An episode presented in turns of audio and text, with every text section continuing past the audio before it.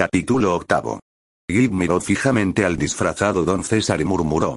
Ahora ya sé quién es usted. Usted es el coyote. Don César se quitó la peluca y borró de su cara las huellas del tinte. Sí dijo. Soy el coyote. Y tú vas a ser el primer hombre en el mundo que sin ser mi amigo vivirá todavía al cabo de dos horas de descubrir mi secreto. ¿Por qué? preguntó Gip. Porque tengo confianza en ti. Hay nobleza en tu mirada. Gracias. ¿Sabes a qué he ido a Palomitas? No, he ido a presenciar el juicio contra Eli Maker. Es aquel muchacho que os llevasteis con vosotros hace unas semanas. Le han condenado a muerte. ¿Era culpable? No. ¿Qué hizo? Le acusan de haber matado al padre de su novia. Don César acabó de cambiar de ropa y entre tanto fue explicando a Gip toda la historia de Eli. Casi no puedo creerlo, dijo el hombre. Ese chico es hijo de Vicky y muere por culpa de su padre. Parece mentira. Es verdad. Big Latimer y Ed Maker son una misma persona.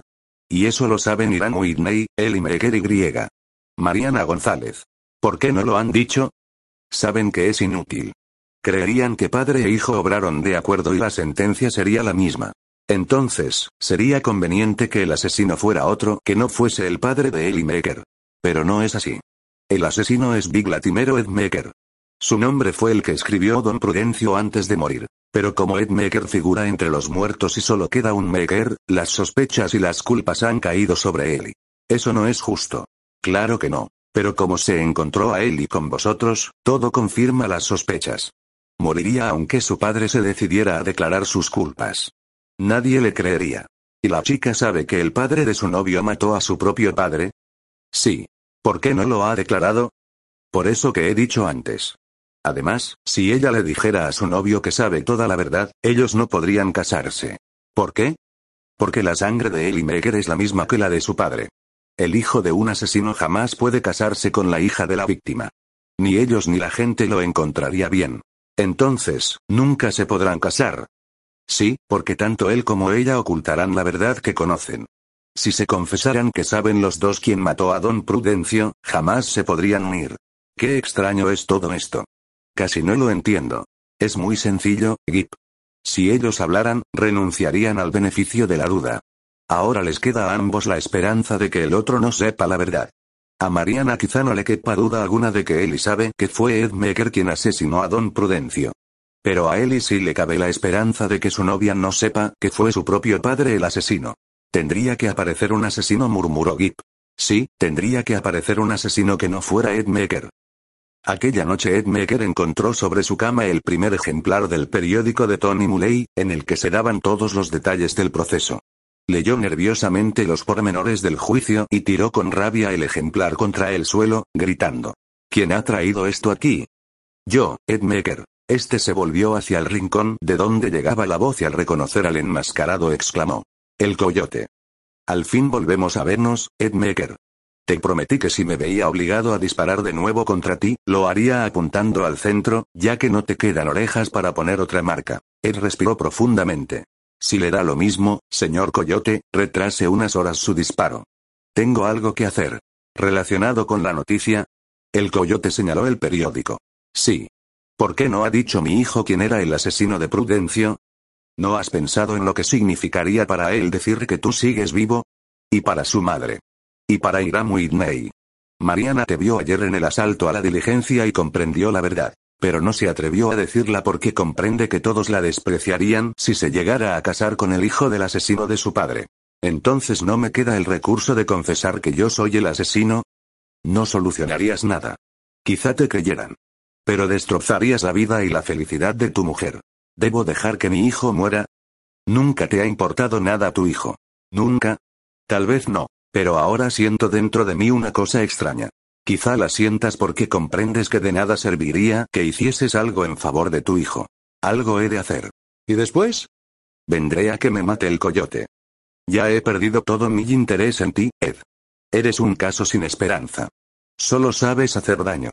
Pero hay un par de hombres que tienen una cuenta pendiente contigo. Estuviste a punto de asesinar a su hermano en Los Ángeles. ¿No murió? Preguntó, extrañado. No. Era uno de mis hombres. Y si no hubiera prometido a sus hermanos que te dejaría para ellos, me vería obligado a poner fin a tu vida. Va. Creo que ya no me importa gran cosa la vida. La encuentro aburrida. El coyote desvió la mirada y Ed Meeker no desaprovechó la ocasión. Su revólver apareció en su mano como si hubiera brotado en ella. Pero al mismo tiempo sonó una detonación y el arma volvió a desaparecer en medio de un prolongado eco metálico. Esto no está nada bien, dijo el coyote, guardando su revólver. Me estás forzando a que te mate y no puedo hacerlo porque prometí respetar tu vida, que ya no me pertenece. ¿Cómo ha entrado en esta casa? Volando. ¿Para qué ha venido? ¿Quiere obligarme a hacer algo por mi hijo? Si yo quisiera hacer algo por tu hijo ya lo habría hecho. Pero en realidad creo que le hacemos un favor dejándole que cuelgue de la horca por un crimen cometido por su padre. Nunca me ha querido. Ni tú a él. Os pagáis con la misma moneda. Solo que tú fuiste el primero en odiar. De todas formas morirás a manos de la justicia. Eso lo sabes tú también como yo. Pero si no quieres morir en beneficio de nadie, allá tú. El coyote volvió la espalda a Meckerd y fue a salir del cuarto. Ed le detuvo. ¿Cree usted que estuvo bien lo que hizo mi mujer, casándose con otro en cuanto yo desaparecí?